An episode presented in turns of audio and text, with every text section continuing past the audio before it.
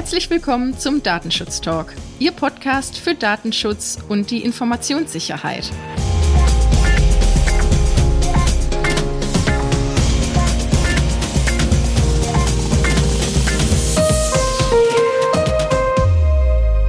Mein Name ist Laura Droschinski. Und mein Name ist Gregor Wortberg. Ja, hallo Gregor, schön, dass wir heute mal wieder zusammensitzen. Ja, hallo Laura, lange ist es her. Genau, richtig. Ja, wie gewohnt, oder erstmal das Datum von heute, 15.01. ist schon wieder Mitte des Monats angelangt. Und unser Redaktionsschluss war heute wie gewohnt um 10 Uhr. Letzte Woche haben wir uns ein ganz klein wenig geärgert, denn kurz danach, ich glaube es war 10.20 Uhr, wurde das Millionenbußgeld in Niedersachsen veröffentlicht. Hätte ich ja doch schon ganz gerne in der letzten Folge thematisiert. Naja, aber jetzt kommen wir da später nochmal zu. Aber ich glaube, Gregor, du hast erstmal ein anderes Thema für uns mitgebracht. Ja, genau. Wir wollen die Spannung noch etwas hochhalten zu dem Bußgeld und ähm, gehen erstmal auch ein bisschen in das tagesaktuelle Geschehen, in die ja, vielleicht auch eine politische Diskussion. Wie Sie alle in den Medien bestimmt schon mitbekommen haben, ist es ja jetzt möglich, in Corona-Hotspots bei einer Inzidenz von über 200 den Bewegungsradius der Bürgerinnen und Bürger auf 15 Kilometer zu begrenzen. Und viele Kommunen stehen ja vor der Herausforderung, dass diese Begrenzung oder dieser Bewegungsradius ja recht schlecht zu kontrollieren ist, auch aufgrund der Ressourcen der Polizei. Und jetzt kam aus Bayern so der erste Vorschlag, Handydaten, Handy-Nutzungsdaten, die Standortdaten dafür zu nutzen und die Bürgerinnen und Bürger damit dann zu überwachen. Konkret hat das der Präsident des Bayerischen Gemeindestages Uwe Brandl vorgeschlagen. Brandl sagt, man müsse nun abwägen zwischen Gesundheitsschutz und Datenschutz, da das Auslesen von Standortdaten ja technisch möglich sei. Insbesondere vor dem Hintergrund, dass die Ressourcen der Polizei auch begrenzt seien. Der Vorschlag stieß natürlich prompt auf breiten Widerstand auf politischer Ebene. So ging äh, parteiübergreifend die Reaktion der Opposition von Schnapsidee bis hin zum Tabubruch. Auch der Bundesdatenschutzbeauftragte Ulrich Kälber lehnt den Vorschlag strikt ab und sagte auch, dass das keine Lösung sei. Ja, interessant ist jetzt einfach vor dem Hintergrund der Pandemie, welche Mittel in Betracht gezogen werden, um die Maßnahmen durchzusetzen und was dann hoffentlich ausgesprochen wird in dem Zusammenhang. Ja, aber ist ja schon mal gut, dass sich da auch der Bundesdatenschutzbeauftragte kritisch ja. zu geäußert hat. Eine Nachricht aus der letzten Woche möchte ich einmal aufgreifen. Und zwar hatte ich da ja die WhatsApp-Datenschutzerklärung thematisch mitgebracht. Und jetzt ja, herrscht seit der letzten Woche doch vermehrt auch laut Pressestimmen immer mehr Verwirrung darüber, was denn nun gilt und was nicht. Ein kleines Update heute. Es ist wohl so, dass für die europäische Region eine eigens konzipierte Datenschutzrichtlinie veröffentlicht wurde. Anwender sollten aber von WhatsApp wissen, dass sich dennoch nicht ändert, dass die Nutzungsbedingungen bis zum 8. Februar zuzustimmen gilt, denn sonst ist die weitere Funktion des Messengers eingeschränkt bzw. kann die gar nicht mehr stattfinden. Es hat sich nun aber auch in der letzten Woche, das fand ich ganz interessant, auch der Hamburger Datenschutzbeauftragte Johannes Kasper zu Wort gemeldet, der auch schon in Vergangenheit gegen die Zusammenführung von Daten der Facebook-Unternehmen geklagt hatte. Und er hat das ausgesprochen, was wir ja schon in der letzten Woche thematisiert hatten, dass doch auch die Datenschutzrichtlinien auch auf europäischer Ebene keineswegs unbedenklich sind. Also das, was hier Facebook beziehungsweise WhatsApp vorgibt, da, dass keine Bedenken bestehen müssten, das revidiert er vehement. Denn dass keine Informationen durch WhatsApp an Facebook weitergegeben wurden, wird zwar dort thematisiert, jedoch gleichzeitig auch ein Hinweis innerhalb der Nutzungsbedingungen ja im Anschluss daran aufgenommen wurde, dass doch dennoch Informationen geteilt werden, um Dienste zu verwässern. Also hier auf jeden Fall ein Widerspruch innerhalb der Dokumente. Und Genau, wie in der letzten Woche schon mal gesagt, werden hier Informationen geteilt zur Bereitstellung von Analysediensten, Telefonnummern, Geräteinformationen und weitere Nutzungsinformationen von WhatsApp super kritisch bei der Sache ist halt einfach, dass nicht nur Daten an Facebook weitergegeben werden von WhatsApp-Nutzern, die auch bei Facebook registriert sind, sondern dass da halt überhaupt gar kein Unterschied passiert. Das heißt, Personen, die, wie gesagt, kein Profil bei Facebook haben, müssen trotzdem davon ausgehen, dass zukünftig auch da gegebenenfalls Daten von ihnen verarbeitet werden. Herr Kasper sagte auch nochmal, dass die Information überaus unbestimmt und intransparent sich darstellt. Auch das Thema hatten wir ja bereits schon. Also dieses im Kreis führen ist nicht anwenderfreundlich. Und ja, jetzt bin ich persönlich auch mal gespannt, wie viele Leute sich doch noch nach Alternativen umsehen. Ich merke es in meinem privaten Bekanntenkreis doch sehr, dass da jetzt doch mehr Bereitschaft ist, doch mal WhatsApp dem Rücken zu kehren. Also wie gesagt, ich bin gespannt, wie sich das in nächster Zeit entwickelt. Ja, dem kann ich mich nur anschließen. Die Erfahrung mache ich selber im Privaten auch immer mehr. Ich möchte ein bisschen weggehen von WhatsApp und hin zu GDD. Die hat eine Stellungnahme veröffentlicht zur Evaluierung des Bundesdatenschutzgesetzes.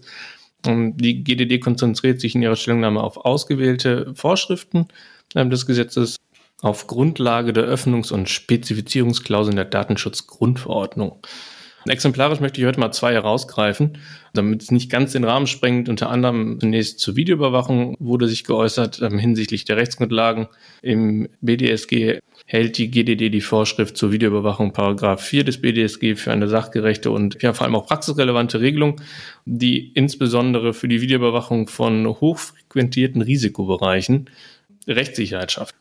Ich glaube, da werden sich viele und werden viele Unternehmen dankbar sein, da einfach auch dann Rechtssicherheit zu haben. Und das ist definitiv ein, ein weiterer Schritt nach vorne. Ein weiterer Punkt ist das Risiko, das sich bei Nichtbenennung eines Datenschutzbeauftragten in Betrieben ergibt. Und zwar ist dann halt häufig der Fall, dass oft niemand die Überwachung und Beratung hinsichtlich der Datenschutzpflichten übernimmt und wahrnimmt. Und das ist nicht nur aus Sicht der Person kritisch natürlich, äh, dessen, deren Daten verarbeitet werden, angesichts Angesichts des immensen Bußgeldrahmens, auf dem wir heute auch nochmal zu sprechen kommen werden, ist dies für Unternehmen natürlich selber auch riskant, da Datenschutzbeauftragte häufig auch bei der Reduzierung von Unternehmensrisiken helfen.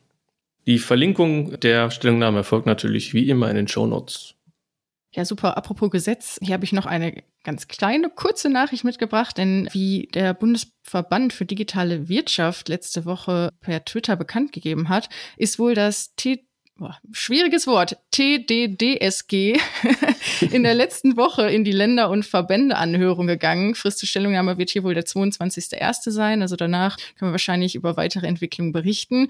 Ganz kurz, das ist der Referentenentwurf des Bundesministeriums für Wirtschaft und Energie zum Gesetz über den Datenschutz und den Schutz der Privatsphäre in der Telekommunikation und bei Telemedien sowie der Änderung des Telemediengesetzes. Deswegen sage ich schwieriges Wort, schwierige Abkürzung.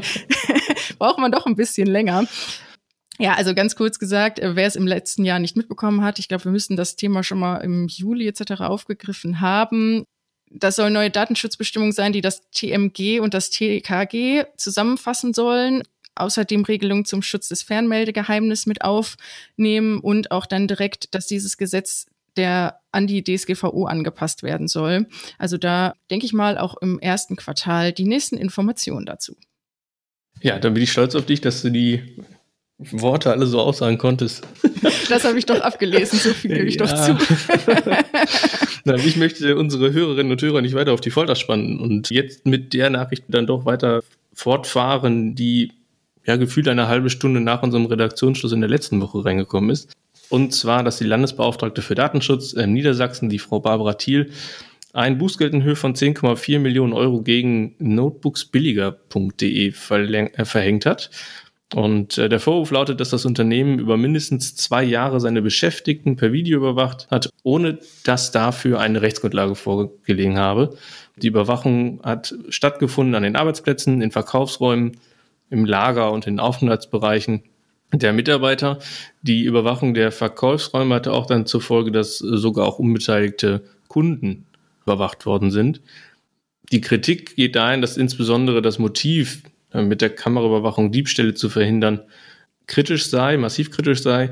Eine Videoüberwachung zur Aufdeckung von Straftaten sei nur rechtmäßig, wenn sich ein begründeter Verdacht gegen die konkreten Personen auch richte.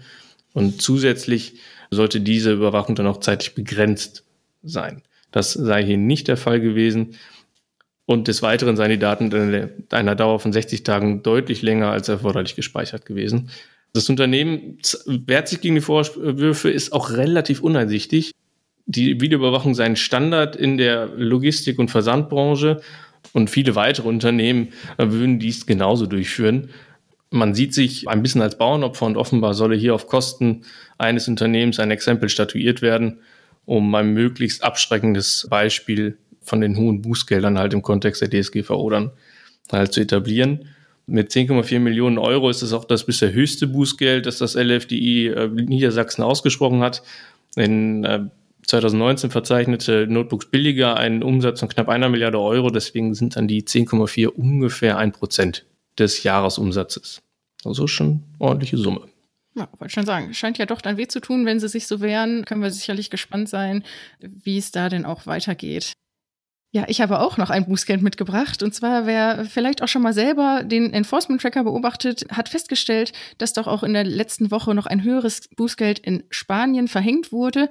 Das ging nämlich an eine Bankenunternehmensgruppe, Grupo Kaya Bank heißt es dort. Und die Höhe ist 6 Millionen Euro. Also auch kein geringes Bußgeld. Deshalb dachte ich mir, ist vielleicht mal heute noch mal für die News interessant. Grundlage für diesen Bußgeldbescheid sind auch Datenschutzbestimmungen für die Kunden der Bank die beinhaltet haben, dass eine Datenweitergabe zwangsläufig an die weiteren unternehmensinternen Banken weitergegeben werden kann. Ein Widerspruch dessen ist zwar möglich, jedoch musste erstmal zugestimmt werden und von den Kunden wurde dann erwartet, dass doch jede Bank, die dies doch betrifft, mit einem ähm, Widerspruchs, ja, mit einem Widerspruchsbrief doch bitte durch den Kunden selbst erledigt werden soll. Darüber hat ein Kunde Beschwerde eingereicht und bei den Ermittlungen der dort herrschenden Datenschutzbehörde wurden dann auch noch weitere Missstände offengelegt, beispielsweise, dass teils ohne Rechtsgrundlage über berechtigte Interessen hinaus Daten verarbeitet wurden und dass auch weitere Einwilligungen nicht datenschutzkonform eingeholt worden sind. Also da sechs Millionen Euro, auch wie gesagt, schon eine höhere, ein höheres Bußgeld hier in Spanien. Das sind ja mal wieder Peanuts diese Woche.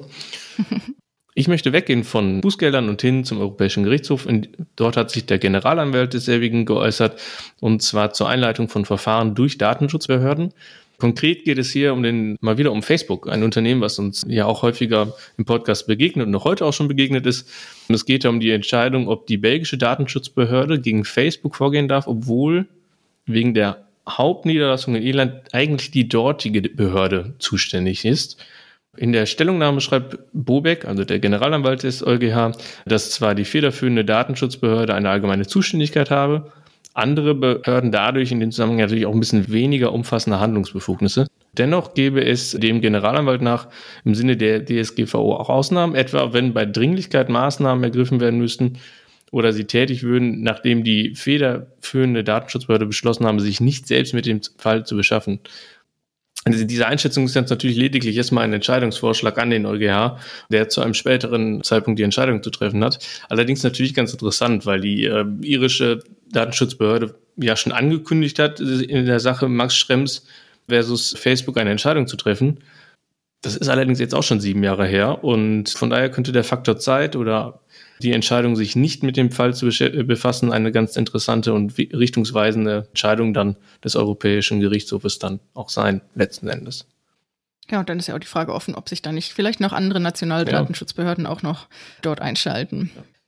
Ich glaube, wir sind durch mit unseren Nachrichten, oder Gregor? Hast du noch was auf dem Zettel? Nee, ich bin da auch fertig.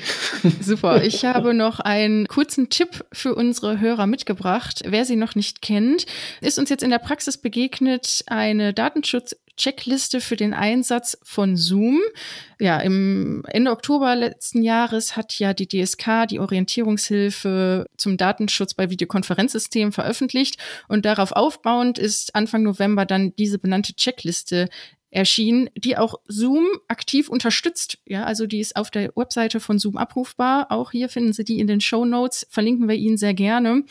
Ja, einmal ähm, Kriterien, datenschutzrechtliche Kriterien sind in der Checkliste zu finden, aber auch Einstellungsmöglichkeiten und weiterführende Informationen sowie rechtlich verbindliche Dokumente von Zoom zum Thema Datenschutz sind dort eingebaut. Also da lohnt sich ein Blick rein, wenn nicht schon bekannt.